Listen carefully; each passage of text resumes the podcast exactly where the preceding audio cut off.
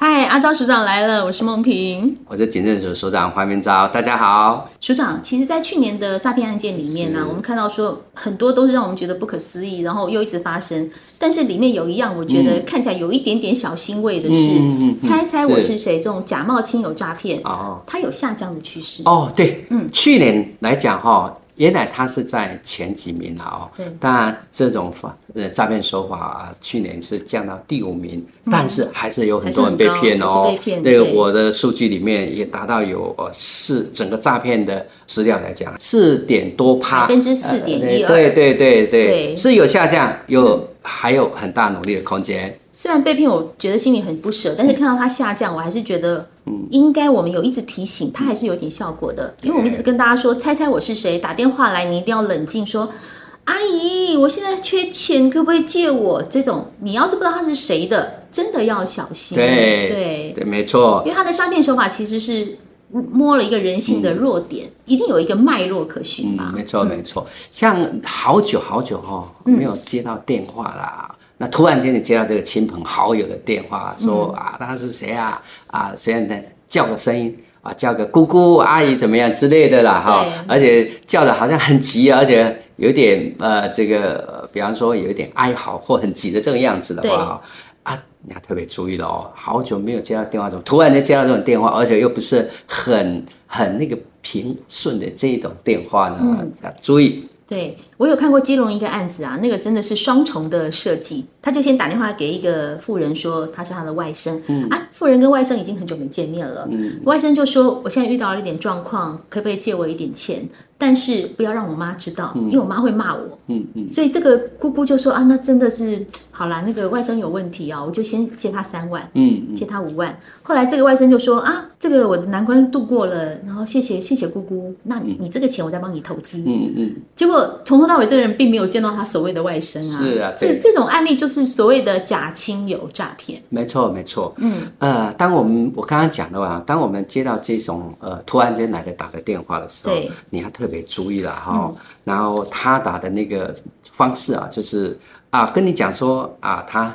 啊，什么欠钱很急啦，说多久时间就还你啦？对。那另外哦，他呃换过手机啦，啊，这只手机啊跟以前不一样的。换过手机。对。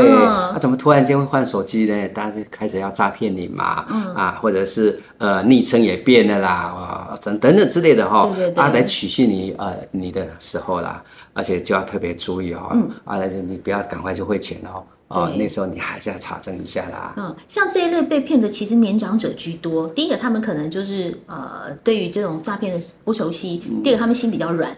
想说晚辈啊，打电话借钱，是是是，没错没错，很多在大概都是比较年长的长辈啊，啊接到这种电话也心急啊，啊所以就呃会去汇款啊给对方啊，哈，嗯，所以我们是不是提醒啊，就是家里有长辈的啊，平常跟他要多一点关心啊，问他说，哎，你最近有没有跟谁联络啊？哈，是不是跟谁有一些往来啊？可能妈妈跟你说啊，那个谁谁谁。呃，外甥啊，哈，你的堂弟啊，你的表弟啊，打电话跟我借钱，嗯、哦，你就要小心了，嗯、对不对？没错，没错，嗯，对啊，没错。所以我我想，我们也呼吁了哈，家家里有长辈的。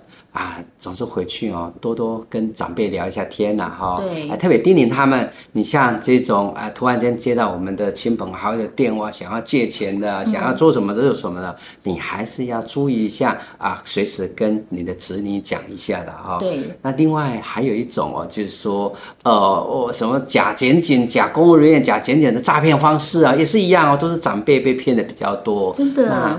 哎，也一样，为人子女的哈，还是回去要多多。跟我们的长辈哈啊聊一下，说明一下，告知他啊、呃、这种诈骗手法是怎么样，让他们知道。对啊，哈，还有我们提醒长辈朋友，就是有人跟你说啊，我是你的谁谁谁，我想跟你借钱，嗯、先不要急，把电话挂掉，然后再打电话回去求证啊。对对对对对，对，哈，这样子才会避免自己受骗。是啊，嗯，哎，你进一步查证，也就是再回扣电话过去啊，确定一下他的身份。确定一下电话号码啊，你会呃听到真正的这个你的亲友，他一定会吓一跳，说对。啊，你不要被骗，我没借，我没借，我没跟你借钱，没错没错。还有一招最好用，打一六五，哎，一六五也是很好的一个咨询，任何有接到不明的电话或者是很奇怪的电话，你就打一六五，没错，来询问他就好了，这样才可以保住自己的钱包，对不对？对，没错。今天阿昭署长来跟我们聊了这么多，接到这类的电话一定要特别小心。我是梦萍，我是阿昭署长，